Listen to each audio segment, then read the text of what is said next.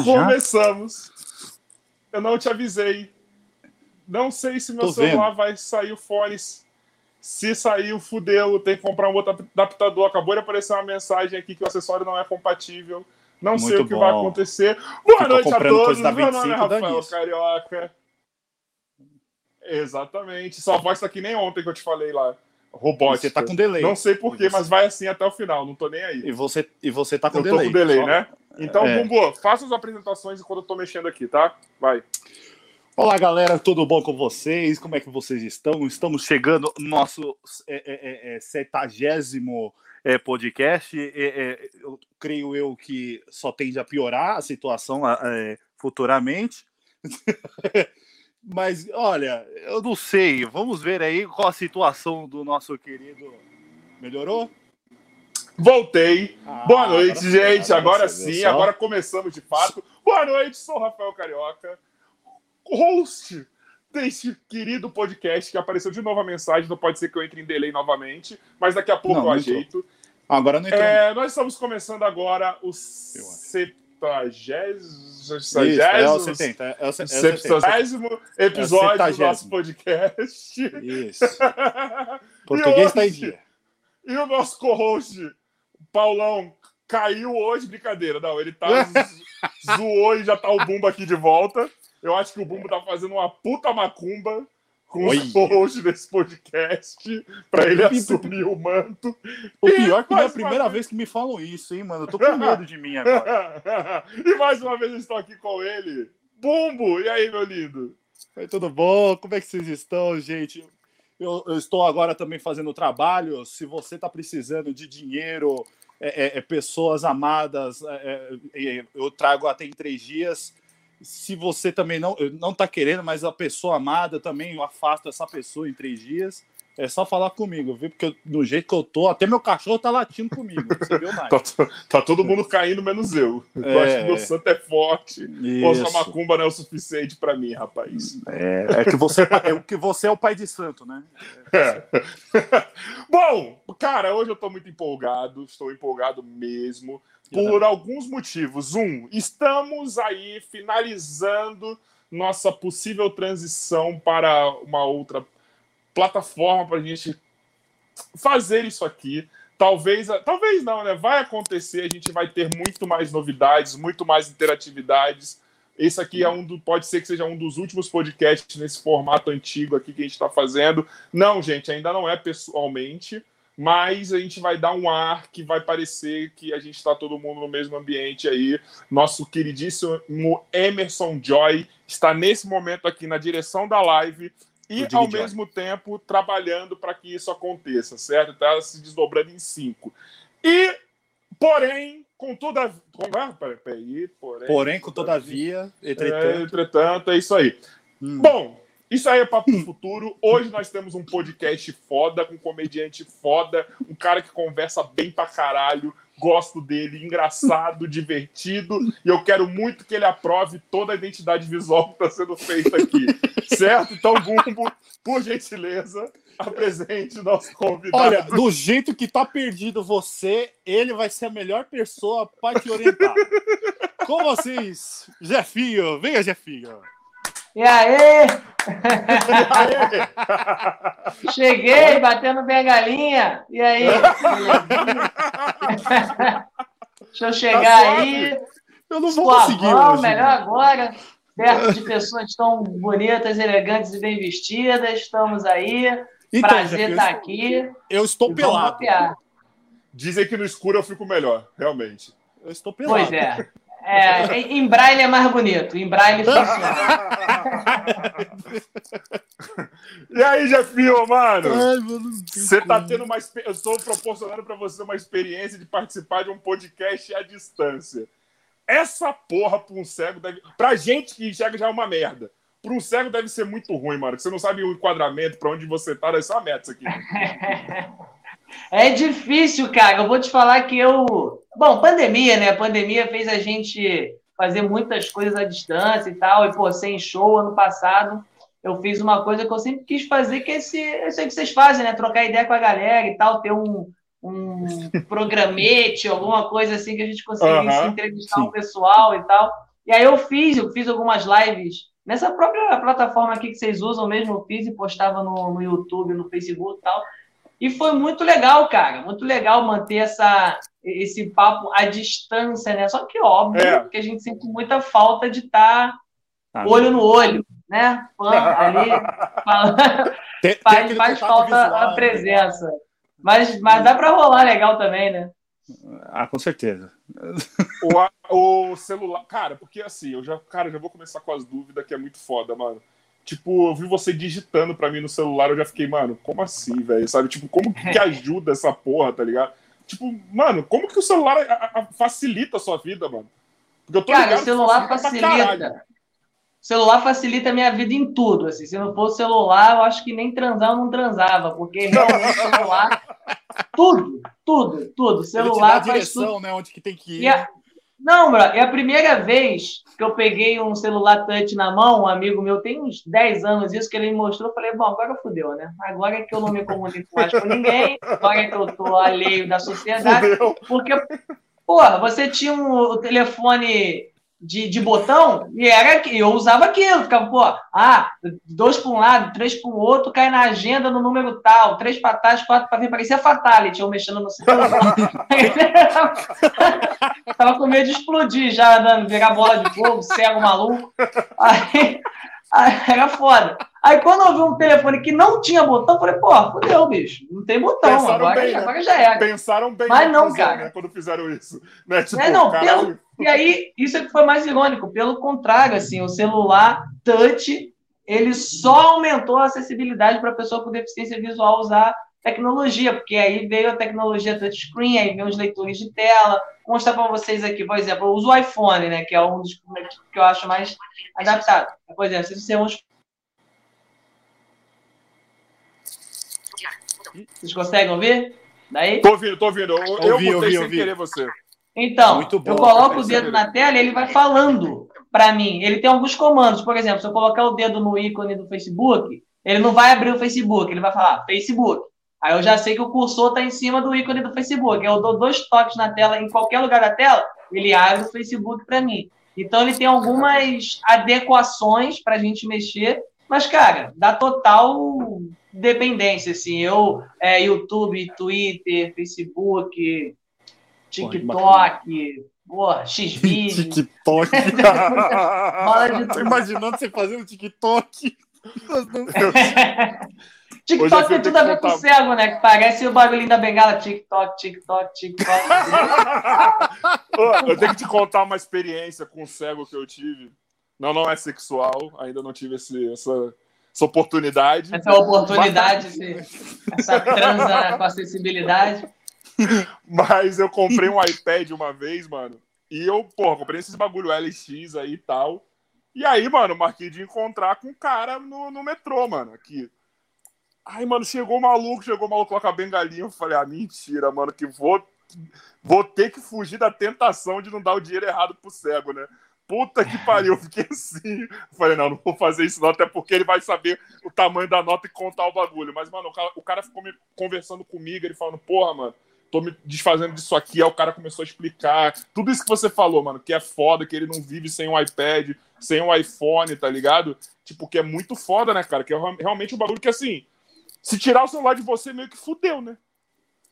Pra é, você é, cara, hoje coisas. em dia, acho que todo mundo, né, mano? Celular, e assim, é. isso aqui é tanto para lazer quanto para trabalho, né? Então é essencial, cara. Se eu não tivesse a possibilidade de estar nas redes sociais, né, pô, sendo comediante, artista e tal, imagina como é que seria. Eu teria que arrumar outras estratégias e você não tem independência para fazer uma coisa muito ruim, né? É, é, óbvio que tem algumas dificuldades, tal. Por exemplo, agora nesse momento o Instagram está mais acessível ou menos inacessível do que ele era um tempo atrás. Antigamente no Instagram para eu sozinho pegar e fazer um story, uma live e tal, era mais difícil. Hoje em dia melhorou, mas pode ser que venha uma atualização e se torne difícil de novo, porque a, a uhum. atualização dos aplicativos pro cego, ela nunca é uma evolução, às vezes é uma involução, o negócio que era acessível para a gente passa a não ser mais, que o Nossa. aplicativo é, atualizou e aí já, já tá diferente, mas enfim. Ele sempre, mas, sempre cara, foca em alguma coisa só.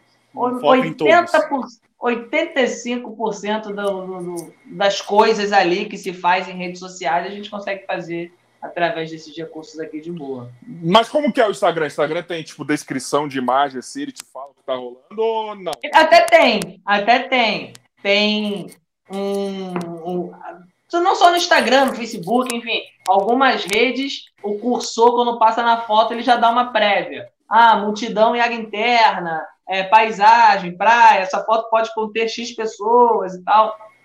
Ele tem. Agora, tem um recurso que a galera pode usar e é bacana que use, porque tem muito deficiente visual que acompanha, que está nas redes sociais, né? E, pô, quem tem podcast, não tem vocês, principalmente, é um produto que a galera consome bastante. Então, Sim. tem um, um, recurso de. No Instagram, por exemplo, no Facebook, creio que tenha também, eu acho que tem no Twitter também, que você pode descrever a imagem naquele recurso ali, naquele local, por exemplo, no Instagram em configurações avançadas. Você vai ali antes de postar, aí tem um lugar lá, descrição da imagem. Aí você escreve, sou eu com meu brother atrás, Pô, legal, que, tal coisa. E aí quando o cursor, e aí você não precisa poluir a sua publicação, porque tem gente também que usa a hashtag para cego ver, que é bom para cego ver, para todos verem, que a hashtag que você usa e descreve a uhum. imagem na, no próprio texto da publicação. Você pode fazer isso. Mas se você não quiser, ah, pô, aí vai, eu tô com, vai poluir aqui o meu texto e tal, não sei o que. Eu quero então, peraí, se colocar a hashtag para todos verem, ele já descreve automaticamente para você ali? Não, bagulho? você tem que colocar a hashtag e você ah. escrever um textinho de descrição. Ah, tá, beleza. Para você saber. Porque pela hashtag, a galera que é cega que está nas redes sociais, às vezes só procura postagens que tenham a hashtag para cego ver, entendeu? Ah, então tá. você pode atingir uma galera que, que não, não tem acesso ao seu conteúdo e vai passar a ter, é uma galera que consome, que é fiel, parará. E, e por outro lado, facilita eles encontrarem quem são as pessoas que usam as hashtags para e passarem a seguir e tal. Então é uma coisa interessante. Ou esse outro recurso, que eu acho mais interessante ainda, eu acho que ele tinha que ser mais popularizado. Porque aí você não precisa colocar uma hashtag, você tem um local, um local específico para você descrever a imagem, e quando o cursor passar na, na, timeline, ele já vai falar o que você escreveu, ou seja, então é interessante. Assim. O ideal hoje em dia é fazer os dois, botar lá na descrição, você pode botar até o mesmo texto, não tem problema bota lá na descrição, no local das configurações avançadas e coloca aqui embaixo também no texto, na, no texto da publicação que funciona. Assim. É uma forma de tornar mais acessível, né? Oh, curti pra caramba isso, mano. Sabia disso não. Ué, tá caiu, tá cego também é cultura, tá vendo aí? Ih, que coisa, carioca caiu. É, mas na, na, vamos, vamos, sei lá, deixa eu mudar agora aqui o assunto. Deixa eu, é, me fala como é que você chegou a esse ponto de ir pra comédia? Cara, eu, eu sou do Rio, né? Não sei de onde vocês são. Sou do Rio? eu sou do Rio, sou de Todos Brás nós três, então. É. Mas eu sou de São, São Gonçalo, na verdade. Sou de São Jesus, Gonçalo, mano. Saigon, Gotham City, São Gotham Gotham City. e aí, e aí, cara, moleque e tal, de, de, São Gonçalo, assim, sempre gostei de zoeira, pô, me divertia pra caramba com, com os, quando eu era moleque, os malucos mais velhos que eu se zoando e tal, achava aquilo divertido, gostava de rir pra caramba, e quando eu conseguia, entre a minha galera, fazer uma palhaçada ou outra e funcionava, eu gostava. Mas eu nunca me, me assim, a não ser como uma uma coisa muito longe, né? Pô, eu trabalhando na televisão e tal, mas nunca foi aquela criança que ah, os pais já botavam para fazer teatro e tal. Não, isso não fez hum. parte da minha vida. Isso só veio acontecer mais tarde, assim. Na verdade, eu fiquei cego aos 11 anos de idade. Então, aconteceu essa, essa, é, essa fatalidade, esse acontecimento. Eu tive uhum. uma trombose cerebral aos 11 anos de idade, cuja sequela foi a atrofia dos nervos ópticos, que são os nervos que ligam o olho ao cérebro, né? Faz um daquele pro lado de cá, o daquele pro lado de cá. Então eu tenho esses nervos atrofiados por conta da trombose cerebral que eu tive. E é por isso até que meu olho em si é normal, minha retina, Sim. minha córnea, meu globo ocular, porque meu problema é atrás, é no nervo óptico, que liga o olho ao cérebro. Eu tô até pensando em doar minha córnea, porque eu não uso mesmo. E aí. tô... Realmente. Eu até perguntar, não, não tem o ponto de você conseguir um transplante? De Então, nervo não se transplanta, né? Nervo, meu, meu problema é o nervo óptico. Imaginei. qualquer tipo de nervo do corpo não, não se transplanta. Só um minutinho, então, só um minutinho, rapidinho, Jefinho. Você imaginou o caralho, Bumbo. Se você tivesse imaginado, você não ia. Não, não, não, eu, eu, não, eu imagi... Não, eu não imagi... essa pra cima de mim, não. Vá pra puta que Eu imaginei, eu imaginei ah, que. Tá certo, vai. É, é você tomou é, uma correção, não tem o que falar. Desculpa, já. É, então vai, vai, vai. vai tá? Não briguem, não briguem. Eu desisto, eu desisto. Tem, tem como. Tem nem como. Mas negociar. aí é isso, brother. Aí eu tive. Aí, enfim, cego, caralho. Aí teve aquele primeiro momento de não aceitação, não sei o quê, pré-adolescente, adolescente. Mas quando eu, com 15, 16 anos ali, virei a chave, falei, ah, mano, é deficiente visual mesmo, tem que ser assim é, tem que me relacionar com o mundo dessa forma e, e, e tudo bem, e vambora. As coisas começaram a caminhar. E aí eu comecei a me permitir experimentar as coisas que eu curtia. Eu gostava de funk, aí fiz um curso de DJ, não sei o quê, aí fiz um grupo de dança, aí fiz não sei o que lá, até que um dia eu experimentei o teatro, falei, para fazer um curso de teatro, acho legal, pá, essa coisa, como é que vai ser, acho que pode ser interessante. Aí, enfim, gostei. É, e aí não saí mais, cara. Dois anos depois estava fazendo faculdade de teatro, já estava Caralho, na arte. E aí fui embora. Mas você, assim, porque você tem a, a, sua persona de deficiente visual e seu personagem deficiente visual. Assim, são duas pessoas, né, em uma, mas enfim. Mas quando que o, o personagem, o Jefinho, cego, pá, tipo, entrou assim, mano? Porque, cara tipo, é muito foda, mano. Você tem uma parada que, que creio eu hoje, que, que não seja mais um motivo de, de alguém tentar te diminuir. Pelo contrário, é um motivo de, de, de que a galera te reconhece, tá ligado? Tipo, o cego da praça, o cego do, dos malandros, o cego, tipo, tá ligado? E, e, e ah. sempre com boas lembranças, né, mano? Só deixa, só deixa mais grande ele. Mais grande não, né, mano? Você vai tomar no é mais grande, de novo, maior, né? desculpa. Ah, é. mais uma vez, mano. Português tá ótimo hoje. Caralho. É, é, porra, um é cego, outro é, é burro, puta que eu pariu. É, tá, tá, ruim, tá, ruim. tá ruim hoje, hoje tá ruim. Perdi, perdi a manhã. Quando perdi foi que você virou mesmo o ceguinho da praça, o, o Jefinho, o pá? Quando, quando Cara, então, né? Quando eu comecei a fazer teatro foi em 2008.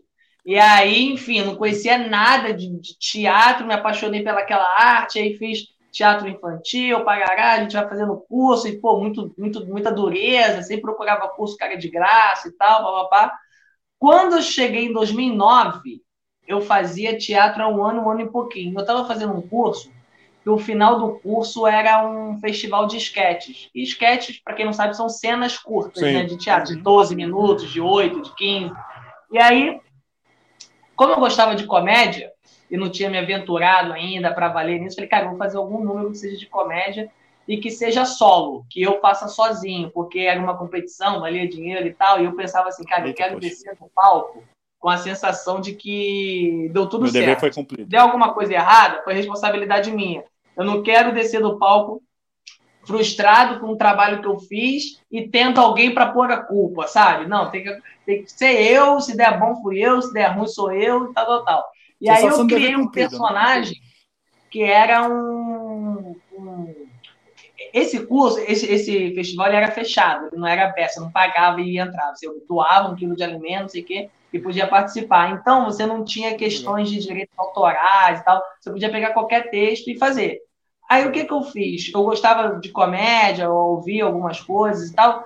Eu, e eu era muito fã, ainda sou, mas era muito mais na época assim, do Rassum. Eu meio que imitava ele, gostava de imitar o Rassum. E o Rassum é um cara que ele usa uma, uma emoção guia, que a gente chama na comédia, um estado do cara que fica muito alterado com as coisas que estão tá acontecendo. Ele acha um é. absurdo. Por é. que, que esse cara fez esta merda? Não sei o quê. Eu achava isso muito engraçado, sempre achei isso muito bom. E eu achava que só dava para fazer comédia assim, ou pelo menos comédia boa dessa maneira. Então, o que, que eu fiz? Falei, cara, eu preciso estar puto no palco alguma coisa para mostrar o quão sem sentido são as coisas que eu vou falar. Só que eu falei, hum, como é que eu vou fazer isso? Como é que a pessoa entra no palco e começa a ficar esbravejar, não sei o quê? E aí eu criei um personagem era o Chico Nervos, que era um cara que tentava ficar tranquilo, mas não conseguia. Qualquer coisinha que dava errado, ele já ficava puto, já xingava todo mundo e tal. Aí eu peguei vários textos, enquadrei nessa, nesse molde né, de, do, do cara que entra, eu, eu entrava e tal, não sei o quê, pedi o cara para tirar o som, aí o cara não tirava o som na hora que eu pedia, eu já ficava puto, mandava, xingava, não sei o quê, xingava a plateia, boa noite, caralho, sei lá. Então eu fui fazendo essa, essa brincadeira e funcionou ficou muito engraçado, a galera, pô, não sei o que, aplaudindo, tal, não sei o que, eu saí do palco maravilhado, falei, caramba, cara, que legal, gostaram, que bacana, ensaiei pra caramba, fiz tudo certinho, do jeito que eu tinha ensaiado e tal, e aí esse festival foi que me deu o start de, cara, eu acho que eu sirvo pra ser comediante, eu, eu ganhei prêmio nesse festival, fui indicado para todas as categorias. Mas enfim, você é daquele que legal. tava fazendo teatro fugindo da comédia e, tipo, a comédia caiu no seu colo ou, tipo, não, você já, não, já era uma fui, que você não, poderia eu nunca seguir. fugi da comédia. Eu nunca fugi da comédia, não. Pelo contrário, eu fui de encontro à comédia. Sempre gostei, assim. É, gosto das outras ondas do, do, do, drama, enfim, de fazer da, um teatro mais performático, mais contemporâneo. É, conheço teatro clássico, fiz faculdade. Então, assim, eu, eu gosto de, de consumir todas as linguagens teatrais, mas eu não tenho como muita gente que faz teatro, principalmente que faz faculdade de teatro, tem essa coisa de, de distanciamento da comédia. Pelo contrário, eu sempre me aproximei da comédia, sempre busquei a comédia, sempre achei a comédia uma linguagem muito rica e, e complexa de fazer e muito necessária. Assim. Uhum. Ninguém pode passar no planeta Terra sem ser zoado ou ridicularizado. Ninguém tem essa prerrogativa no mundo. A comédia ela serve muito para isso, para zoar, para destruir mesmo, para desestabilizar e eu acho que a pessoa que consegue fazer isso consigo, ela consegue ser mais tranquila, né? Porque as pessoas se levam muito a sério, principalmente hoje. Uhum. Então, assim, sempre gostei da comédia e, e, busquei. Tanto é que, isso aí eu tô falando de 2009, antes de eu entrar para a faculdade. E em próprio 2009, só que eu já estava no Brasil acontecendo há uns cinco anos o movimento do stand-up comedy, e eu não tinha noção disso. Eu era, o cara, eu era um moleque, eu tinha 18 anos para 19 anos, Estava começando a fazer teatro, um ano e pouco, fazendo meus teatrinhos de rua, meus cursinhos e tal. Fiz essa parada do, desse festival, onde eu fiz um festival, onde eu fiz um sketch cômico. Ali foi o primeiro start de possível para isso, mas durou mais três meses ainda para frente para eu conhecer o stand-up, que era uma coisa que eu não conhecia.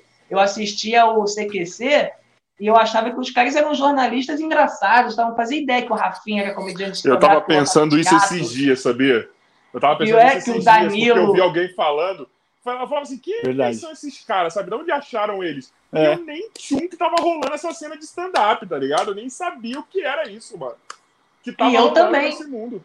Os, cara, é muito doido, assim, porque eu fui conhecer o stand-up, como eu gostava de comédia e tal, eu escutava um programa que é daqui do Rio, que é clássico, que era o Rock Bola, né? Que depois Sim. virou Pop Bola e tal. Então, e aí o Smiggle fazia esse programa. Falando nisso, o Smigo... Smigo, parceiro, valeu por ter ignorado nós aí, hein? Tamo junto. Pô, tá dando uma de cego aí, hein, Smigo? O Smigo... mesmo. Porque apareceu lá no Fazia. visto, e ele meio que não... Mas aí o que que acontecia? Ele fazia esse programa, olha como é que é, é doido as paradas. Eu ouvia muito esse programa, porque era engraçado, era de futebol e ia muito comediante lá. Sim. E aí um dia o Smigol chegou e falou assim: ah, vou estar no teatro, sei o quê, falando umas palhaçadas lá, papapá, aquele jeito dele, vai lá. Aí eu pensei na época assim: caramba, que maneiro, o Smigol é ator também, olha que engraçado isso, né? Além de ser jornalista, ele é ator, pô, vou lá na, no teatro assistir um espetáculo dele. Eu imaginei que era um festival de né? um espetáculo de esquetes e tal, não sei o quê, algumas cenas assim. E aí eu cheguei atrasado, saí do norte do São Gonçalo para o Norte Shopping. É, tinha que pegar três conduções e tal. E ao invés de eu chegar às 6 horas, eu cheguei umas 6 e 20 e pouco. Ó, carioca Quando eu entrei no teatro. Passou, carioca que não passou sua vida indo ao Norte Shopping não é um carioca certo da vida. Hum. Norte Shopping era o point para fazer tudo né, nessa uhum. vida, cara. cara é, não, o Norte Shopping o Norte Shopping tem um teatro Miguel Falabella lá, que é um dos teatros, talvez, dos 20 anos para cá, o mais importante para comédia, assim, junto com o Cândido Mendes da Zona Sul também, que revelou Paulo Gustavo, Sim. a galera. O, o Teatro Miguel Falabella é muito importante, principalmente para comédia, porque é um, é um, teatro muito bom para comédia, assim. É, sempre foi, assim, talvez por ter o nome do Miguel Falabella, sei lá, mas sempre foi muito bom para comédia ali. Era, era o antigo sempre... Canecão, não era? Alguma coisa assim? Eu não lembro. É? Eu não... Hã? O can é Canecão? Não, não, é o teatro não, que é não, dentro do Norte Shopping. É o Teatro Miguel Falabella. Canecão é um espaço lá da Zona Sul e tal. É. do- Hum, é, eu tô, devo estar confundindo o local. cara. Mas É. eu sei onde fica. Eu sei onde que é. É, fica dentro do Norte Shop. Você entra lá, Hum. se perde, que é um milhão de pessoas que passam lá e E pensa que o subúrbio do Rio todo está num, num, num lugar. tá É, ligado? é o ponte, é o ponte. Simples assim. É. Só que o curioso foi que quando eu cheguei nesse espetáculo, que eu cheguei atrasado, eu- o cara me falou, ó, você- vou te colocar pra dentro, mas você vou te colocar aqui atrás no final da fila, vou te colocar, ah, pra mim faz, foda-se. Aí o cara chegou, me colocou lá, quando eu entrei no teatro, vi aquela voz saindo de caixa de som, assim, e tal, eu falei, ué, microfone no teatro? Pô, é, minha referência era outra, eu falei, pô, teatro é teatro, como é microfone? Aí eu fiquei sentado ali prestando atenção, aí tinha um cara fazendo, que era o Fedorovic, depois veio a ser um colega na comédia e tal. Bom, bom, Aí eu- bom também. Eu ouvindo o Fedorovic falando, falando as coisas engraçadas e tal, não sei o quê. Eu ficava, cadê o Smigo? Onde é que ele entra? Será que ele vai entrar e vai começar a contracenar com esse cara? O que, que vai acontecer? Eu não tinha a menor noção de como que funcionava o stand-up. Aí o, o Fedorovic saiu, aí entrou o Absalão, o Absalão começou a fazer o texto dele, depois entrou um outro comediante, falei, ah, então entra um de cada vez. Aí entrou o Smigo no final, fez o número dele e tal, eu falei, pô... Aí beleza, aí eu passei a acompanhar muito esse espetáculo. Era um negócio parecido com o que eu tinha feito, mas diferente. Que eu fiz de um personagem. Os caras iam em primeira pessoa, falando, meu nome é tal, eu passei por isso, eu vivi aquilo. Eu falei, caramba, De que, cara limpa, né?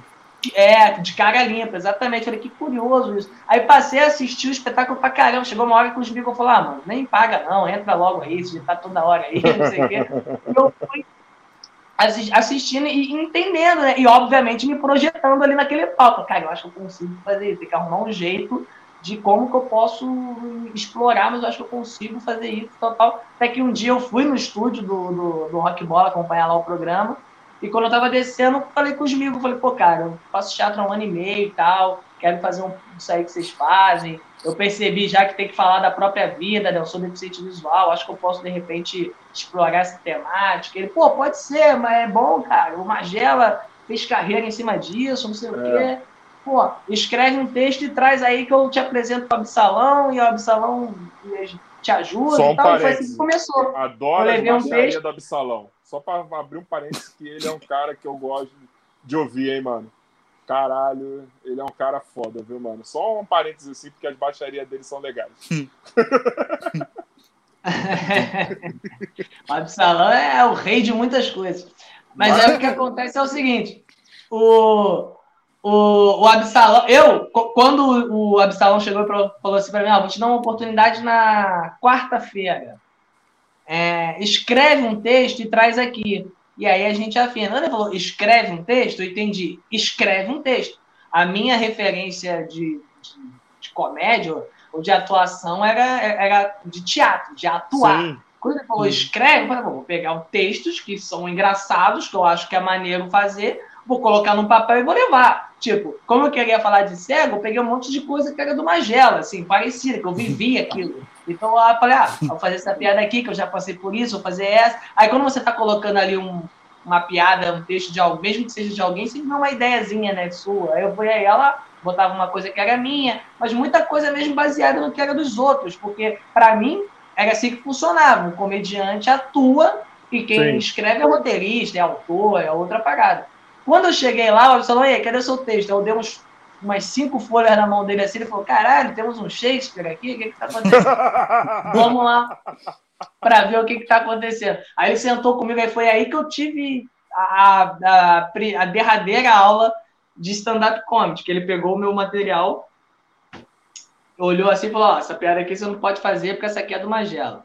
E essa aqui tá muito igual a do Magela. Aí essa aqui não, essa aqui o Magela não fala sobre isso, essa aqui é legal, essa aqui você pode fazer. Essa aqui tá parecida com a do Magela, essa é do Magela, ah, essa é coisa da tua idade, você não pode fazer. Aí quando ele foi fazendo isso, eu falei, caralho, então tem que criar a piada, bro.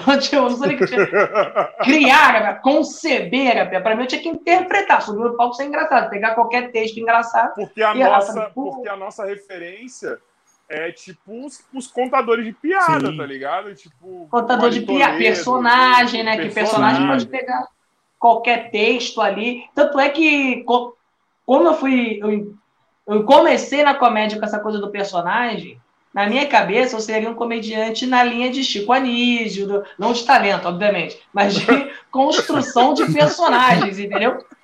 Para mim, tipo, pra mim, ser comediante era isso, era ter tipos. Ter... Então, eu escrevi um monte de, de esboço de personagem. Ah, o, seu, o Cé Gay, que era o cego gay, o professor de história. Peraí, o, a, como que é o Cé Gay? Não, pelo amor de Deus. É. O Cé Gay, pelo amor de Deus, mano.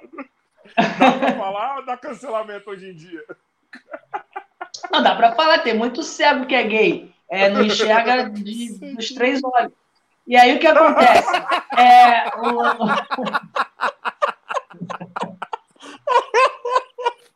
Seco os três olhos. Porra, não tem como. Não, fica difícil.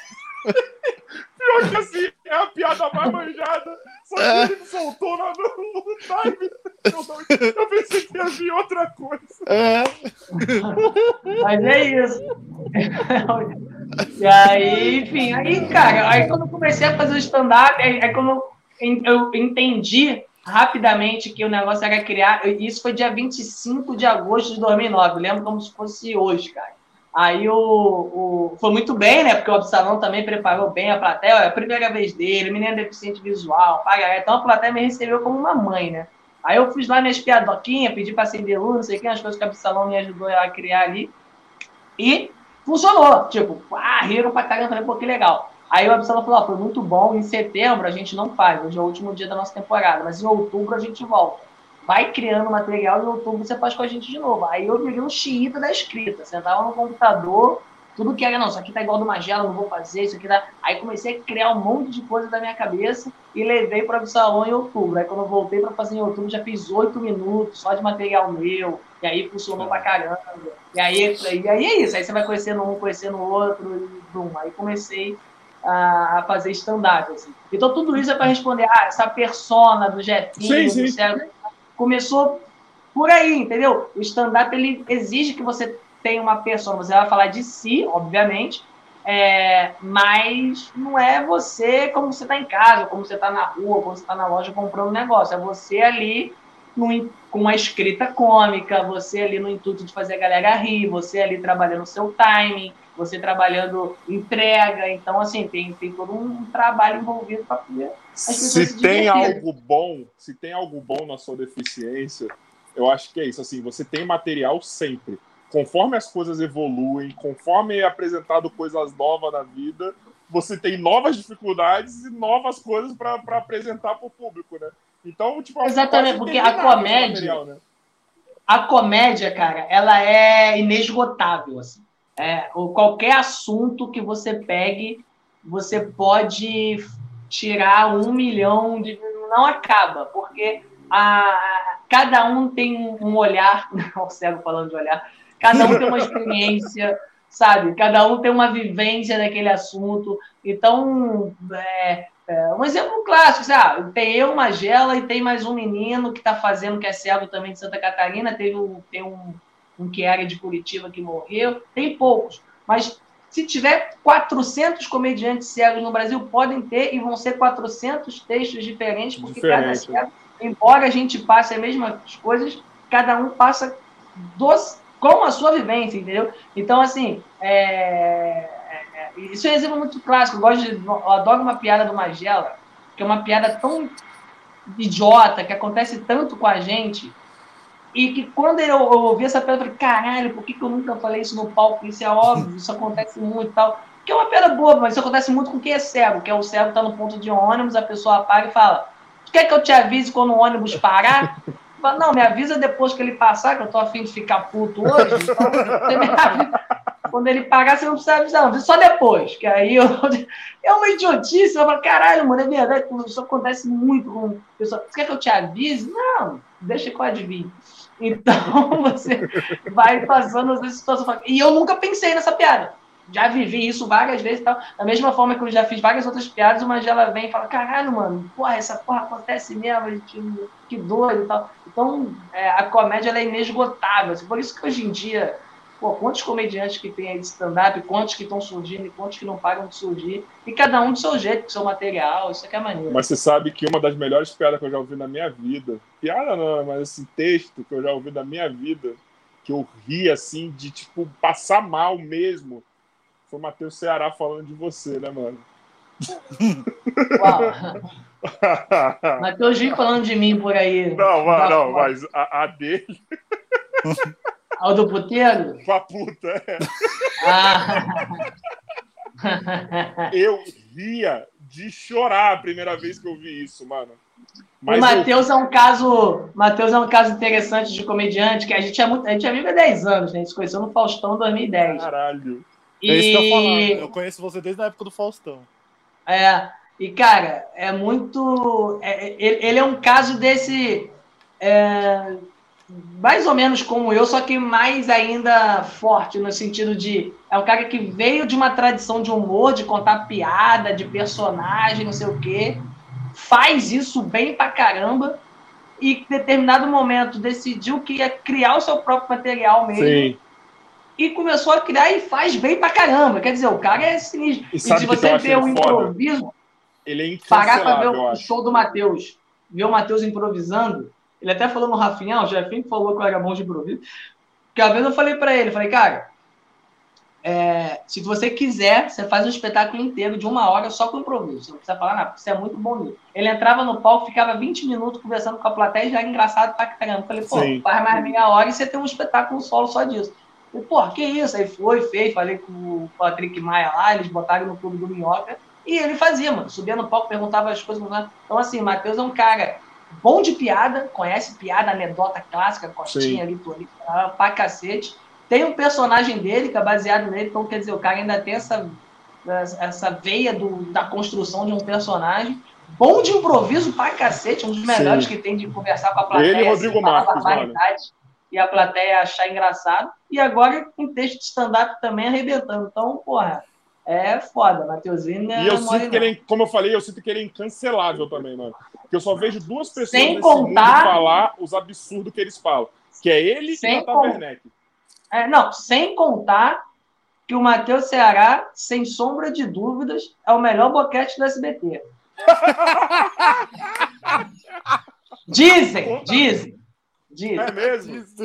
Mas assim, essa, essa, essa informação vem de cima, de poderes acima? De poderes acima? Não, veio de baixo. Veio, vem da veio de baixo. Ela veio assim, ó, bom mesmo. Ela veio assim. Ela veio de baixo e meio fanha. Assim, ela... Mas veio. Caralho. Ah, vai ser difícil hoje, hein? Caralho. Vai, vai, vai muito. Mas eu tava falando de cancelamento aqui do Matheus Ceará. Que enchem o saco quando você faz a piada de cego, quando você fala, porque assim, encheram o saco do Jansen falando que ele foi gordofóbico, tá ligado? E o Jansen parece uma Kombi. Entendeu? tipo, o Diguinho é a mesma coisa. Então, tipo, já foram te encher o saco?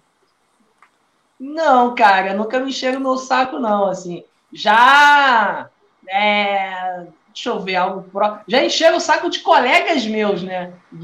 Falando, ah, alguém quando tem alguma piada com deficiente, tá precisando ser cego, o cara faz uma piada com cadeirante e tal. Aí algumas pessoas, ah, não pode, não pode. Eu acho que pode, é assim, é, aliás, eu acho que deve, eu acho que a, a nossa deficiência ela tem que ser tão naturalizada a ponto de você poder fazer piada com isso. Né? Se você trata uma coisa como a parte, ah, não, você pode brincar com tudo isso aqui, menos com isso. Aí você está sendo preconceituoso. Aí você está sendo. Você está discriminando. Já, se aquilo é natural, se aquilo não tem problema, se aquilo é normal, e é normal ser uma pessoa com Sim. deficiência, porque é uma circunstância de vida que qualquer um pode acontecer e passar Sim. e ter familiares e tal, então tem que, a gente tem que poder brincar com isso. É totalmente diferente de discriminar, de humilhar, de fazer inju... É outra coisa. Agora, zoar, brincar, lógico que pode. Pode brincar com tudo, com gay, com preto, com, com papa, com qualquer religião, com macumba, com ateu, pode brincar com tudo. É, mantendo o limite da, da cultura, da lei e de cada um, né? Também. É, aí é um, aquele assunto mais filosófico, qual é o limite. Não, limite, sim, sim. É a cultura e a lei, é isso. Se você não estiver cometendo crimes e se você tiver é. numa cultura que faça sentido aquilo, rir daquilo, Acho que o limite. A coisa mais sensata que eu já ouvi com relação a isso foi uma coisa que o Maurício Meirelles falou. Ele falou o negócio seguinte. Não, pera aí, o Maurício Meirelles falou uma falou coisa, uma coisa sensata. Agora você tá e é, é estranho ouvir isso. Exato. Ele falou assim, ó. Que, e é verdade, você pode fazer piada com tudo, só que assim, um tema nota 8, a piada tem que ser nota 9, 10, tá ligado? Ah, tipo, com certeza. É, a única coisa é isso. Se você quer fazer uma piada com, com estupro, sua piada tem que ser, tipo, caralho, a piada, tá ligado? Tem que ser sim, um bagulho sim. fenomenal. Não, e faça, e faça piada, né? Porque tem gente é. que acha que o humor ácido é só você tocar num assunto delicado e, e ser escroto. Ah, não riram porque não entendem que é o meu humor. Não, não riram porque não é engraçado, bro. Você não fez piada com isso. Você só falou uma frase estúpida e, e não fez nenhuma invenção. É o que o Maurício quis dizer, obviamente, provavelmente foi isso, né, mano? Você pode falar de estupro, é. você pode falar de nazismo, você pode falar de, de, de um, um, pai que matou um filho. Agora, você tem que ser muito gênio para você pegar um assunto desse e encaixar uma observação que seja cômica. Você tem que escolher é. o seu alvo. Você vai rir de quem? Você vai rir da pessoa que foi é, brutalmente é, violentada? É essa a opção que você quer ter? Tipo, é, vai ser muito difícil comédia dessa maneira. É, então, agora, você pode pegar o mesmo fato, escolher o ângulo de, de, de, de encaixe, de inserção da sua piada e fazer, cara. Aí entra naquele assunto, é inesgotável, cara. Qualquer assunto, de qualquer forma, você consegue fazer piada. Agora, obviamente, você tem que é, entender o que está fazendo, né? fazer piada e entender. É isso, um tema nota 8, nota 9 não adianta você fazer uma piada rasa, superficial, com temas que são delicados, porque não vai, não vai chegar, né? Sua piada não vai estar à altura daquele tema. Mano, isso, isso é complicado, isso é complicado. Mas já teve alguém assim, tipo, porra, porque assim, do jeito que você briga, brinca com você, eu acho que deve ter os inconvenientes que acho que pode falar qualquer merda pra você, né? Você já pegou mal ou já ficou, tipo, tem alguma coisa já não, que cara, te enche o, o saco? Que a galera mala, chama, Mala tem tudo que é lugar, de tudo que é forma, né? É, e principalmente quem é comediante, a galera confunde, né? Assim, a galera tem, tem, tem muita liberdade, assim, e tal. É, e, e, tudo bem. É, só que existe o mala, que ele é mala. Se eu fosse advogado, ele seria mala da mesma forma, que é o cara que, que, ah, aí bota o dedo na cara, aí fala, não sei o que, cara faz isso uma, duas vezes, a porra maneira, o cara faz 30 vezes na mesma noite, já, já foi, piada já esgarçou. É, aí cutuca, o cego, o cego, né, porra, sabe? Então tem umas coisas assim que são meio. É, é chato, não é que eu fico, porra, né, mas é chato, assim. É, eu adoro ser zoado. Pô, Meirelles é um cara que uhum. zoa pra caralho, faz umas piadas geniais Porra, de cego e tal. Acho do caralho. Agora, babaquice, idiotice, chega uma hora que, que acaba, né? Então, assim, é, é isso. A única coisa que me incomoda mesmo, assim, esse lugar de o cara acha que é um engraçadão, aí pega o céu, aí pega a bengala do céu, só eu subir com a bengala do céu, ah, essas porra, assim, lá, porra, uma vez ou outra é engraçado. Agora, tem situações que às vezes o cara fica assim o tempo todo e acha que tá tá sendo engraçaralho do, do, do rolê. Mas também já estou acostumado, não estou muito puto, já dou logo uma no começo e já segura a onda também. E, mas quando você tá no palco, assim, você mais do que qualquer um, qualquer barulho atrapalha. Tá ligado? Sim. Mais do que qualquer outra pessoa. Então, tipo assim, se você faz um show num bar, deve ser muito foda, né? Quando tem os inconvenientes falando alto, querendo, tipo, falar no meio da sua piada, ou o cara que já sabe cortar você no meio para falar o fim da sua piada. Esse bagulho deve ser, tipo, muito ridículo, assim, porque você ouvir um som que não seja aplauso e, e, risada, deve ser uma merda, né? É horrível, cara. Existem dois shows ruins, né, pra gente que é comediante. Dois péssimos shows. Um é o que ninguém ri de nada, e o outro é que a galera tá falando entre si e tá cagando o que você tá fazendo, assim. Se for para escolher um, eu prefiro o primeiro que pelo menos tá silêncio, eu ensaio, eu passo o meu número ali para ninguém, tá rindo de mim, e vou embora. Agora, o, o, o você fazer para as pessoas que estão cagando para você, as pessoas que estão conversando entre si, estão virando de costas, tá chamando garçom, tá falando. Mano, é pior coisa, porque aí você não tem. é, é inignorável o negócio dele. Não, e outra, pra você que é cego, creio eu, você não deve estar tá sabendo se é geral assim ou se é só um grupinho, né, mano? Não, não e, e, tem essa, mas isso que você está falando faz sentido no sentido de que, porque às vezes realmente a plateia tá uma bosta, falando pra cacete, tá, 98% da plateia tá falando, mas tem uma mesa que tá prestando atenção. Então, o comediante que enxerga e fala, cara, vou fazer para essa mesa, vou usar essa mesa de apoio, porque eles estão me dando uma moral ali, então vou interagir com eles e tal. Para mim, eu tenho que ficar com o radar muito mais ligado para me ligar nessas situações, entendeu? Assim, eu tenho 10, 11 anos de stand-up, fora teatro, todas as, as sagacidades que a gente vai aprendendo a ter com, com, com pegar, fazer diferentes shows para diferentes plateias e tal. Tem uma coisa que a gente chama de leitura de plateia. O comediante tem que ter leitura de plateia, isso é muito importante. Você lê a plateia para quem está se apresentando, essa plateia é mais. É, eu posso, é, eles são mais políticos, eles são mais putaria. Esse aqui, se eu falar de religião, eles não vão mais rir de nada. Esse aqui, se eu falar de não sei o quê, é, ah, essa plateia eu tenho que diminuir o meu time porque eles estão muito eufóricos. Então, essa aqui eu tenho que aumentar porque eles estão meio lerdos. Tá? Enfim, tem um, um, monte de variáveis ali que acontece quando um comediante está se apresentando que ele tem que estar tá ligado. No meu caso, como eu não tenho a visão, eu uso todas as outras, né? Eu, eu uso o que me chega, assim. Então, é, eu, eu, tento estar tá ligado para fazer um show para quem está realmente afim. E hoje em dia, também com 11, 12 anos de carreira, também já não tem. Quando a galera está é. muito over e tal, já dois porros, já zoou. Se já, eu fiz um show em Curitiba que tinha uma mesa falando para caramba falando, falando, falando, caramba, os caras. E, eu, e os comediantes estavam indo antes de mim, né? Geralmente a gente faz show com vários comediantes. Eu tava aflito já pelos meus colegas, caramba, daqui a pouco eu vou estar lá e tal. E aí eu fiz um show e, e aí meu microfone falhou. Aí o microfone falhou, eu falei, porra, o microfone falhou e tal, não sei o quê. Aí falei, pô, agora é cego, fiquei mudo, papapá, sei lá. É... E quando parei, o microfone falhou, a mesa parou de falar.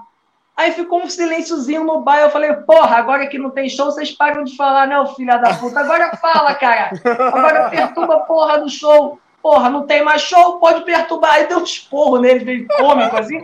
Aí a galera, porque tava atrapalhando o show de todo mundo. Aí depois o cara veio, comprou meu livro, pô, desculpa, que a gente não sei o quê, lá, porra.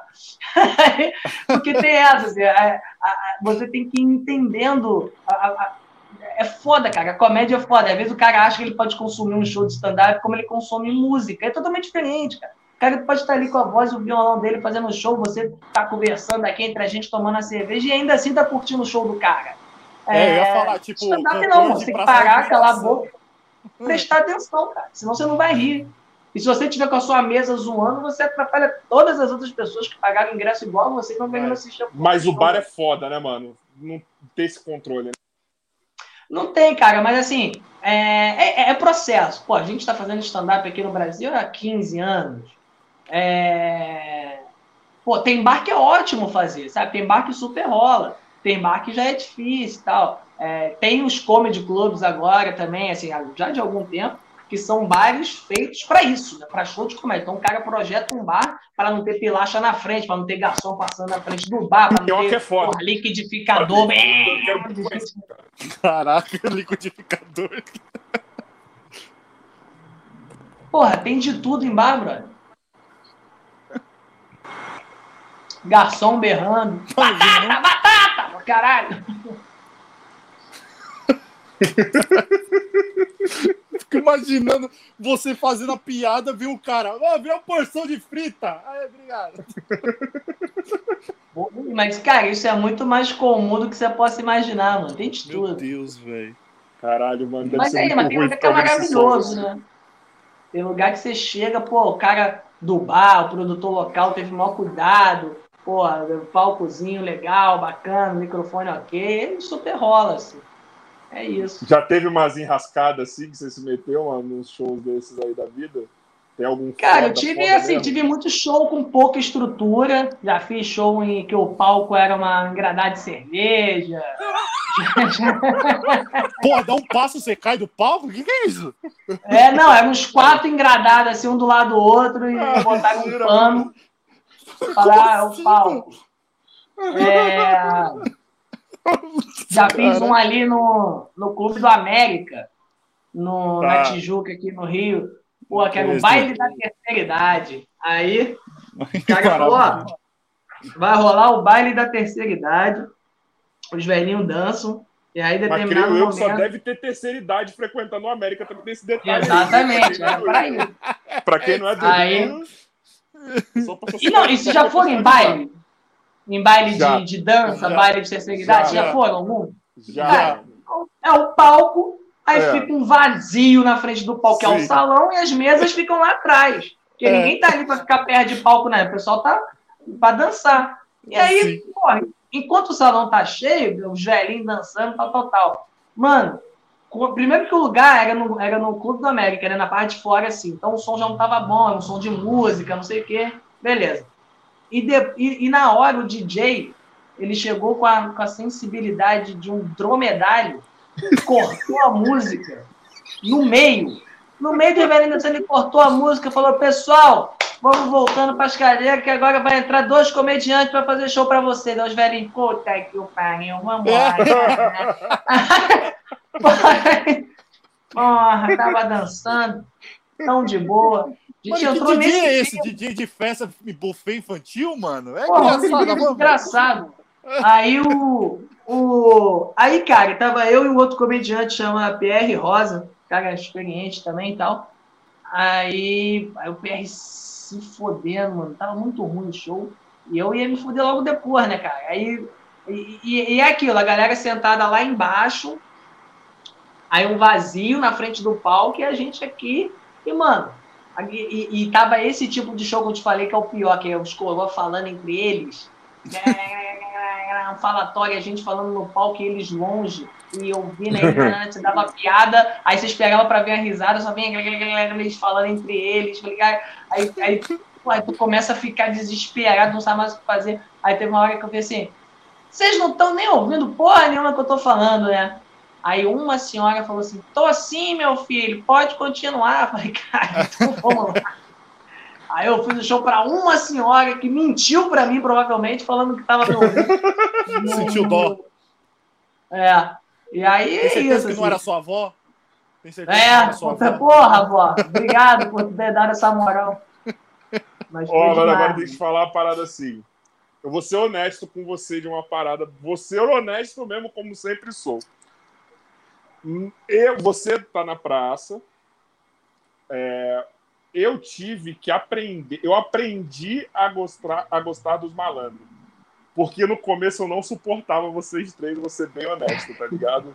Lá quando, quando, no começo eu falava, mano, que bagulho ruim, mano.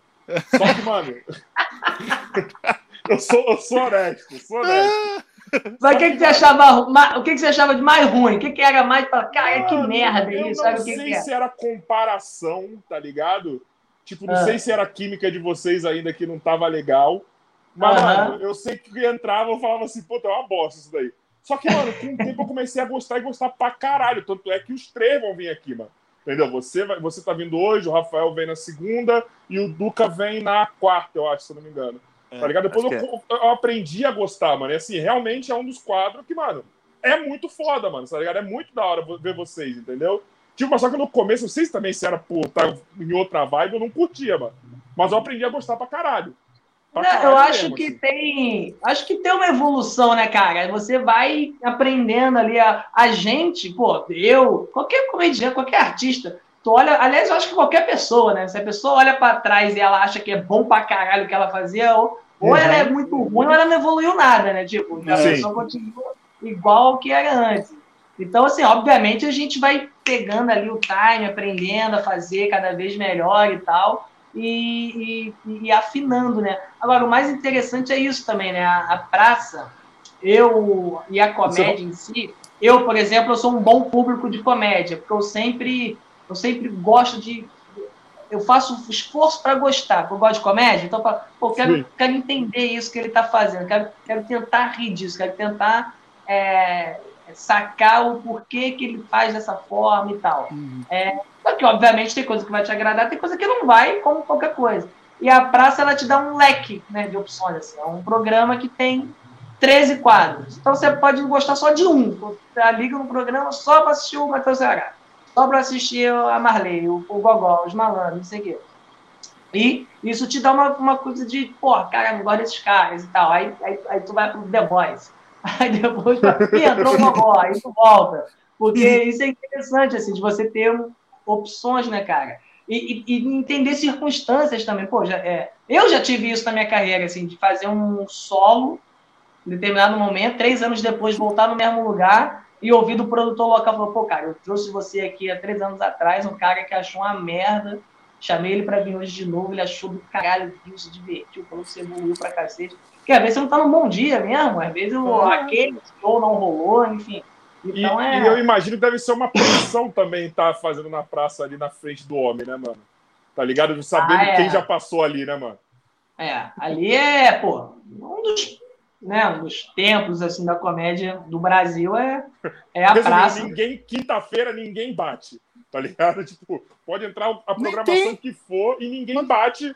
Quinta-feira ninguém bate a praça na televisão, né, mano? Nem, é, tem, é, A gente é, é primeiro lugar direto, assim, é uma audiência cativa, assim. E, e é isso, né, cara? É um programa.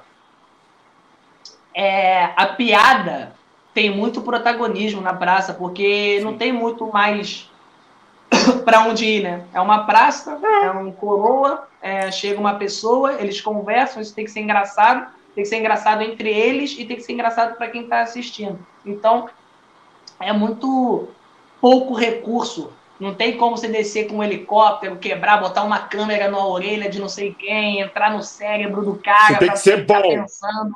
Não, é ali, é na cena, tal, não sei o quê. Então isso faz com que a nossa criatividade seja muito trabalhada, né, que a gente pense muito nas piadas em si e tal, e que o, o, o, o texto seja preponderante ali, né? Um quadro vai ser bom quando o texto for engraçado. Quando o texto não for muito engraçado, probabilidade dele não ser tão bom é grande, porque Como que é, vocês não chegaram vai ter muito para onde ele ir, né, além disso. Você disse no, no Faustão? Não, né? O programa, o programa praça, que, eles, né? que eles se destacaram no, no, Faustão era como, quem chega lá. Não, mas como chegou na praça, cara. Aí, porra, quem chega lá. Porra, quem chega lá, cara. É, mas a primeira vez que a gente fez esse personagem foi no Faustão, né? Viu? Na verdade, a gente surgiu no Faustão fazendo esse personagem, no Quem Chega Lá, de 2011. De Era um quadro. Nossa, foi a primeira vez que foi uh, em grupo, né? O Quem Chega Lá. Eu já tinha feito em 2010 sozinho. Foi a edição que o Matheus Ceará ganhou. E em 2011 foi em grupo. E aí a gente se juntou os três, criamos esses personagens, mas para participar do quadro mesmo, ah, vamos fazer uma parada mais três então, baseado na gente e tal. Mas vocês não faziam nada junto antes? Não, nos três juntos no palco, não. A gente fazia noite de stand-up. E a gente vai estar tá ali juntos dividindo o palco, mas cada um sobe lá sozinho, faz seu número e desce.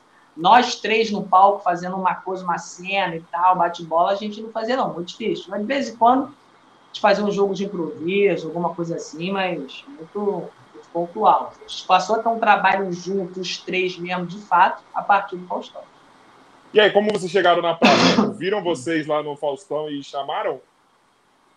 Cara, depois do Faustão, a gente ficou em segundo lugar no Faustão, né? A gente ficou.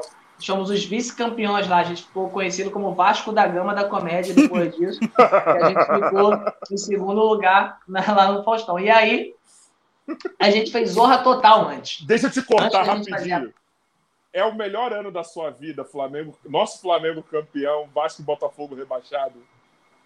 Não, é, o Vasco Botafogo rebaixado é, é. Cara, eu vou te falar um negócio, parece, parece arrogância até. Mas deixou de ser engraçado, tá, tá dando pena já do Vasco, do Botafogo, tá triste. Deixou, do Vasco, tá, tá sendo... Botafogo até. É, o Botafogo o Botafogo, é, enfim, é, os caras têm. Tá muito. A, a discrepância é muito grande, assim. Então, não tem. Pra mim foi é, é engraçado, né? Ver lá o Vascaíno desesperado, é engraçado, mas não tem. É muito. É, é, outro patamar de fato, assim. Esse campeonato desse ano, ninguém quer ganhar, né? Impressionante. Assim. Ninguém... Nossa, horrível. Não, não quero, não quero, não quero. Nós fomos os menos pior, só isso. Fomos é. os menos pior, mano. Tá, e fala aí da praça, perdão, mano, te cortei. Como vocês chegaram? Aí eu tava falando de que exatamente? Aí, Faustão, praça. Bom, é Você foram pro Zorra. É, ah, é. Zorra. Aí, quando a gente fez o Quem Chega Lá, primeiro a gente fez o Zorra. A gente tentou entrar no Zorra Total pra. É, a gente, a gente não conseguiu emplacar o nosso quadro lá, né?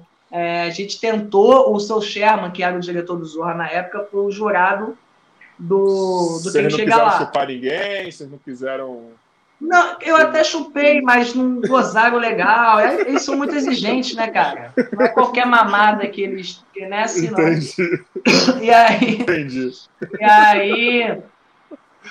Só que a gente fez personagens pequenos e tal, enfim. A gente fez várias paradas. Eu conto todas essas histórias, eu conto no meu livro, cara. Eu escrevi um livro, tá até aqui, olha aí, o Cego escreveu o livro, hein? Olha que doideira. Olha lá tocar piano, Cego. Decidi enxergar. É. Eu decidi enxergar, aí eu conto todas essas histórias de bastidores e tal, é, como que foi os programas todos, né? O João Soares, Faustão, Carlos Alberto, todos os testes do sofá. Então, assim, a gente foi tentando entrar no Zorra durante um ano e meio, só que a coisa não rolou. Aí, quando chegou em 2013, a gente pensou, pô, a gente pode ir pra praça, né? Porque a gente era personagem, ou era Zorro ou era praça na época. E aí a gente tentou focar mais para ir para São Paulo, apertar a mão dos caras. O Paulinho Gogó já era conhecido nosso, o Matheus Ceará, amigo nosso, já estava lá. Então a gente foi tentando estreitar a relação, mostrar, né? A gente ficou uns seis meses lá namorando, batendo na porta, pedindo oportunidade. Até que em setembro de 2013, o Carlos Alberto falou: ah, então vamos gravar um teste com vocês e se for bom a gente vê o que, que faz. E aí ele gostou e aí começou a botar a gente no ar para gravar em 2014 já, a gente já estava gravando toda semana, e aí não saímos mais. Vocês já estão naquela fase que vocês não precisam.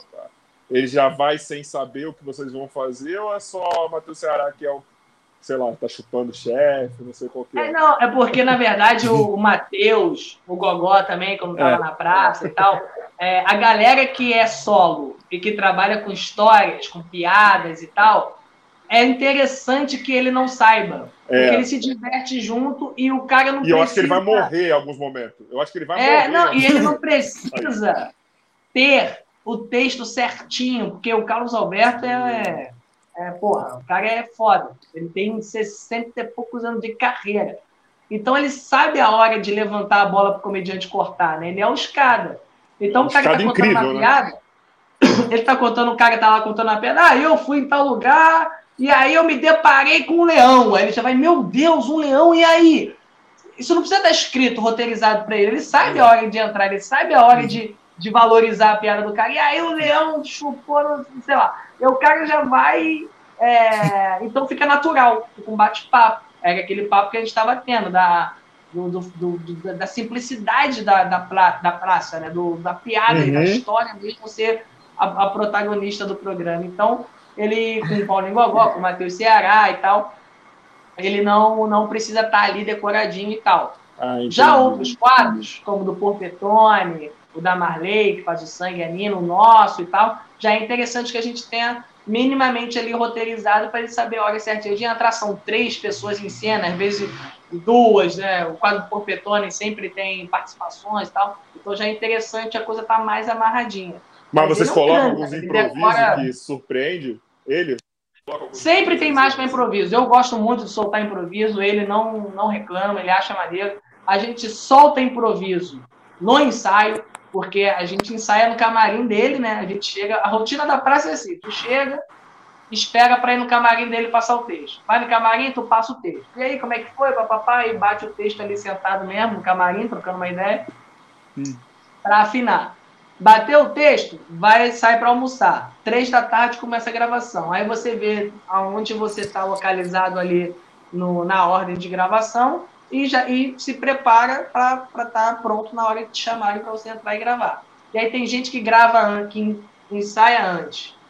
e grava, e tem gente que ele grava direto. Geralmente com a gente ele já vai, não, vamos direto. E aí a gente vai e grava direto sem ensaiar antes de novo ali já no, no cenário.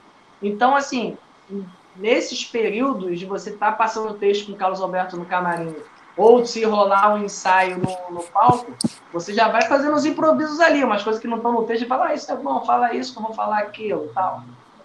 E durante a cena no Avega também. A gente vai lá, solta umas coisas e tal. E... Mas já aconteceu algum improviso teu e, ele teve que cortar? Já. Uma vez ele. Eu falei. Eu entrei, né? Não sei o que, que ele falou. Eu falei, ei, tio, você já comeu maracujá? Aí eu falei, aí ele. Aí, é um pé de idiota, você já comeu maracujá? Eu, mará não, cujá. Ele, ah, muito bom, vou cortar, mas muito bom. Aí...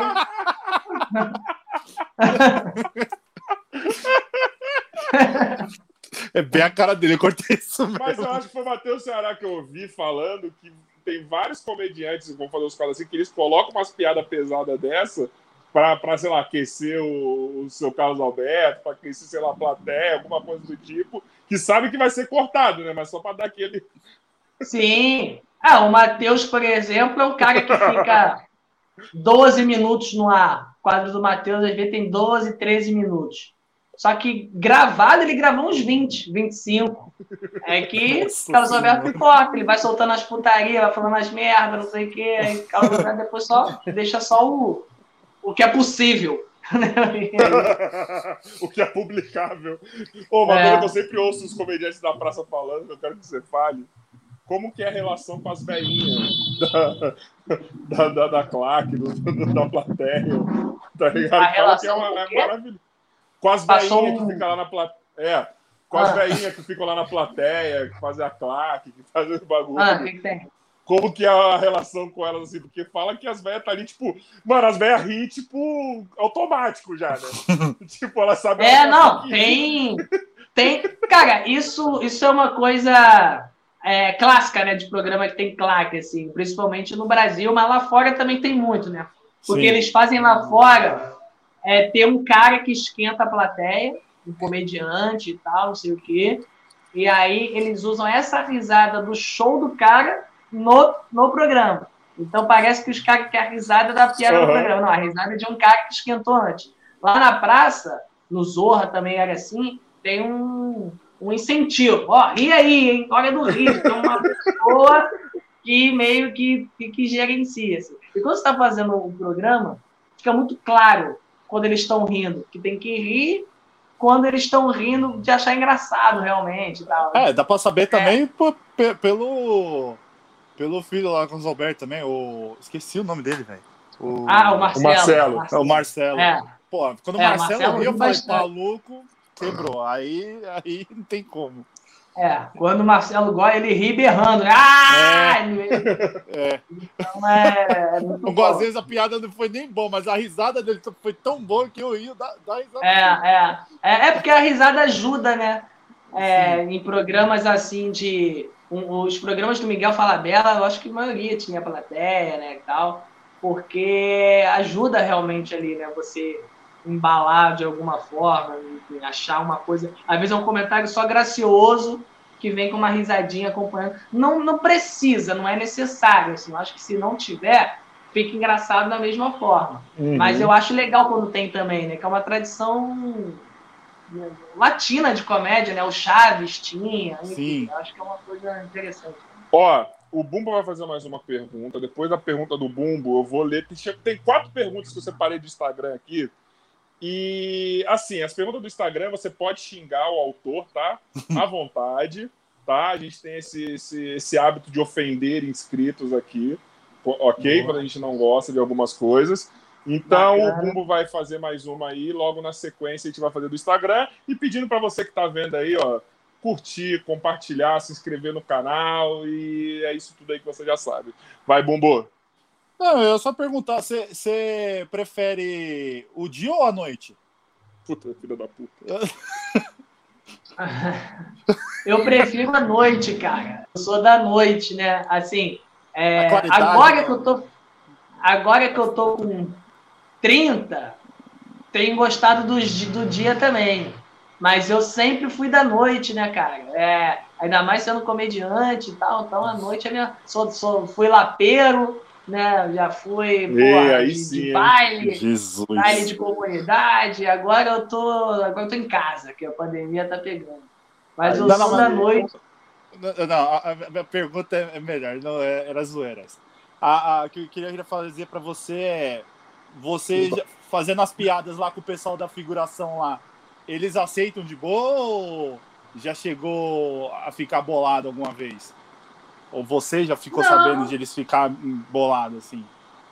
Não, com- comigo não, assim, nunca aconteceu. Até porque a gente não Sei faz lá, piada. porque Algumas vezes o Ceará parece que extrapola ali, a menina fica meio cara séria, sei lá. Eu falo, hum, Ah, não, acho que não, acho que não. Assim, que eu tenha percebido, que eu saiba de alguma coisa, não. Geralmente, todo mundo ali é comediante, né, cara? Até a galera que tá ali no apoio É, sim. são pessoas que são, assim, se não forem comediantes, são atrizes, atores que estão acostumados a a a estar em estúdio, né, a, a participar e tal. Então, se aconteceu alguma coisa de que alguém não tenha curtido, assim, entre a galera ali, eu, ficou muito no sapato, porque eu, sete anos que eu tô lá, não fiquei... Você não viu nada, né? É, não vi nada, exatamente, não vi nada. Eu sou... É, é, é bom que ser no ó. X9 não tem como, né? Porque não vi, então... Ó, eu vou juntar, eu vou juntar duas perguntas em uma. Na verdade, não são duas perguntas, né? Na verdade, são, é uma afirmação, né? Que o lado B podcast e o Otoquinho Carvalho tiveram a mesma brilhante ideia, tá? Que tá lá, tá escrito assim, ó. É, faça uma pergunta. Ué?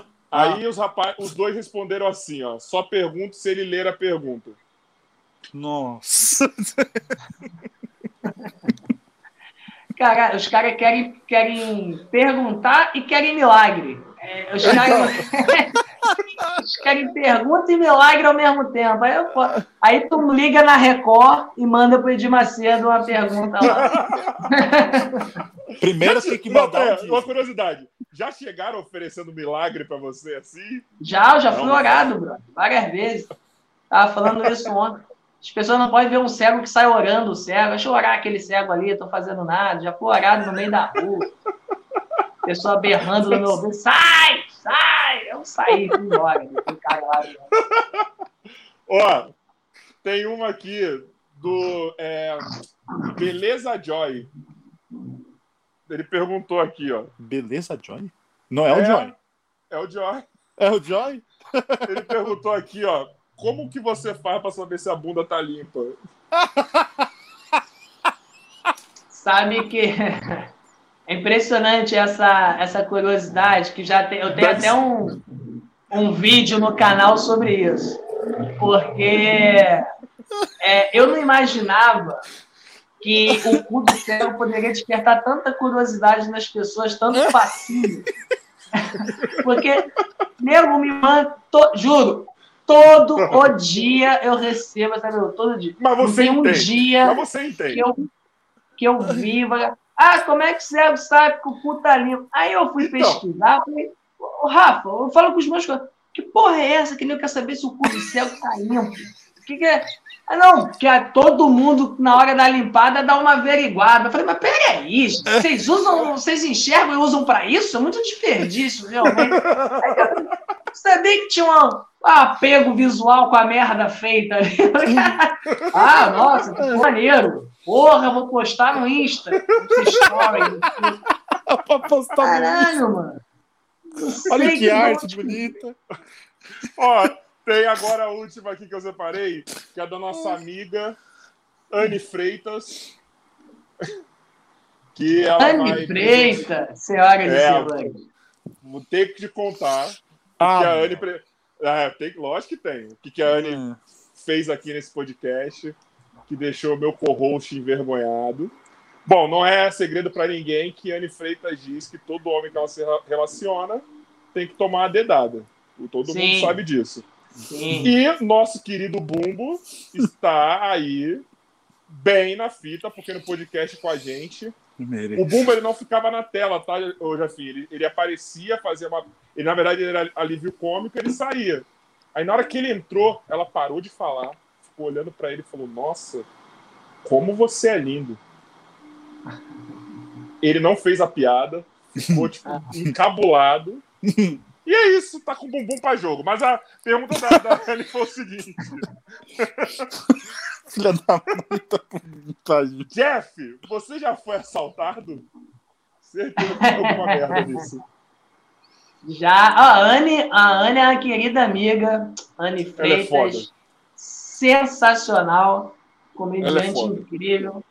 É, já foi assaltado, já foi assaltado no Rio, já foi assaltado em São Paulo, já foi assaltado na presença da Anne, inclusive. Cara roubou o celular, saiu do correndo. Aí a Anne, ah, ela correr atrás do trombadinha no centro de São Paulo. Já era, já foi. É, mas também já deixei de ser assaltado por ser cego. Essa é uma coisa que, que, que é incrível. O cara ia me assaltar, eu puxei a bengala e falei, pô, meu irmão, eu sou cego, vai lá assaltar um cego. Ele, pô, é verdade, eu não vou não, desculpa aí. Então, realmente, as coisas... Pô, vou começar a andar de óculos e andar com uma bengala, velho. É, É, mais meu irmão. Existe, né? Não é só tragédia aí não saber como é que limpa o cu. Tem vantagem também, porra. Que isso?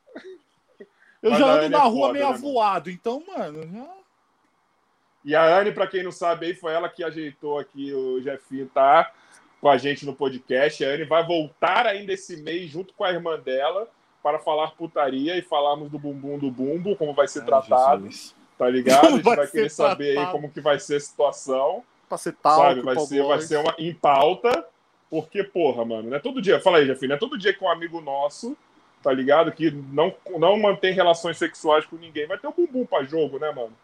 Tá ligado? É, é um momento especial na vida do homem, creio eu. É gostoso, rapaz. Ó, eu vou te falar, a coisa do dedo tem que estar com a unha bem feita e cortada. Agora, a coisa da língua é. Você leva uma linguada no rabo, o cego volta a enxergar, rapaz. É uma coisa maravilhosa. É, é outra, é outro nível de prazer anal. É sensacional. Então, homens, recebam linguadas no ânus. É o aviso do cego. Tá bom, a linguada, ok. Dedada ainda dá pra. Não, aí a dedada já é um nível a mais que você não pode estar despreparado no momento. Tem que estar ali com uma certa atenção, porque é, pode sugar, né? E aí fica difícil. Quem fala que ama tomar a dedada é o Rodrigo Capela. Capela fala que, que, que ele é o expert da linguada. Eu- Depois vamos ver Ah, se não, é é, bonito. é, é bom, cara. Ah, o Duca também, já pode anotar aí. Pede pro Porra, Duca tá explicar. pede pro Duca explicar como é que é a relação dele com a linguada no rabo, como é que foi a primeira vez, que é sensacional. Tá, você já falou uma do Duca. Tem alguma do Rafa também pra gente anotar aqui? As do Rafa eu não posso falar. Mentira. Que isso? Se o nível tá desse, imagina do Rafa, então. Esse, o Rafa é o mais parado, o Rafa é paradão, só pra zoar ele. O Rafa é paradão. O Rafa já viu a cara desse aquele moleque? Porra, mano. O cara é feio em braille. O cara é sensacional. Sensacional isso. Ai, caralho. É, pô, meu brother. Ele é caraplégico. É cara. Tem Cara, uma pergunta. Antes de eu, de eu começar a aparece. encerrar, tem uma pergunta do chat aqui, ó, que eu vou colocar na tela para quem quiser aí, mas ó, é, eu sei que você já falou mais ou menos, mas ó, perguntaram aí, ó. O Matheus Ceará continua trolando você? O tempo todo, né, cara? Matheus é um grande brother, a gente se zoa muito. Isso que eu acho legal, cara. A gente se zoa, cara. Matheus fala, faz coisas horríveis comigo. Já peidou na Amizade minha boa assim. cara. O sujeito que peida na cara do cego merece tudo de ruim nessa vida. Que isso? Como é que o sujeito faz isso, cara? Mas Pô. o bom de você ser cego, porque tem os caras que falam que ele fica mandando rola por aí pros amigos, né? Manda Mano, o, sa- o- o saco do Matheus já, já rodou o mundo. Todo, a, a, a irmã do Cristiano Ronaldo já viu o saco do Matheus. Verdade, é verdade, é verdade. Então, é um, é um saco conhecido. É um saco Ah, famoso. mentira. No Danilo, É, não foi? Que ela viu? O, eu, o, acho que o Meirelles que mandou no, no bullying. É lá, verdade, foi o. Meirelles, é, lá no, face, no Facebook, é. Foi no É. Facebook. Então é um, Meu Deus é um- do céu. é um saco que merece respeito, não é qualquer saco. Já passou, porra. A irmã do melhor do mundo viu a bola, mano. A bola É, tá achando-. Porra, não é qualquer coisa. Jefinho, ó, última pergunta minha é o seguinte. A gente sempre pede pro nosso convidado falar quem ele acha que seria legal trazer aqui nesse podcast, sabendo que é você que vai intermediar para nós. A gente bota essa responsabilidade na- nas costas do nosso convidado. Mande a braba. Rapaz, pô, pegou de surpresa, hein? Tem tanta gente maneira, cara. Tanta Escolha um gente bacana legal. pra trazer. Um, Hã? Escolha Um, um bacana um. trazer. Mas qualquer um tem que ser comediante, tanto faz. não, qualquer um, tanto faz. Qualquer um que você acha legal trazer pra cá. Anderson do Molejo. Eu Meu quero, porque, Deus! porque sabemos a preferência deles por gordinhos e eu quero ver ele ver. Já que estamos falando de saco. Já que estamos no assunto Deus! sacal. Não, mas ele é. Cara, você viu a live, mano? Você, mano, você conseguiu. Caralho, ele fez a live, melhor live do mundo, mano. Sim. Quando ele falou, contou a história. Cara, É, não, é eu. um show. Ele. Ele. Ele. é, eu vi trechos, né? Pô, sensacional, cara. Cara, cara, cara é incrível. Pô, é mó bundão. Comi! Comi! Estuprei! Não! Não. Eu tava apaixonado pelo rabo do viado. Veio aquela bicha toda colorida, todo rebolando. Toda colorida. Tipo, É maravilhoso. Tipo, se ele fosse cego, ele não comia, né? Essa porra colorida, eu fiquei Agora louco. imagina, agora imagina ele vendo Power Ranger. Como que é então? É. Não, não pode ver um arco-íris que ele fica doido. Unicórnio, sabe então. que não é. Vai falar que era virgem, não é qualquer um que aguenta, porque modéstia. o pai aqui. Já tentei dar o cu, mas para dar o cu tem que ser homem. Então, Fiquei todo ardido. Cara, sensacional. Pô, maravilhoso. Sensacional. porra, mas eu queria trazer ele aqui, mano. Eu queria trazer ele Ah, aqui, pô, mano. eu É queria meu sonho. muito, cara. Queria muito trocar ideia com ele. Ele é gente boa, cara. Eu já tive com ele. Ele fez, teve na praça uma vez. Pô, foi ótimo. é, é, enfim. é, bom, não posso contar muitas coisas, mas foi, foi incrível. E, e gente boa, né?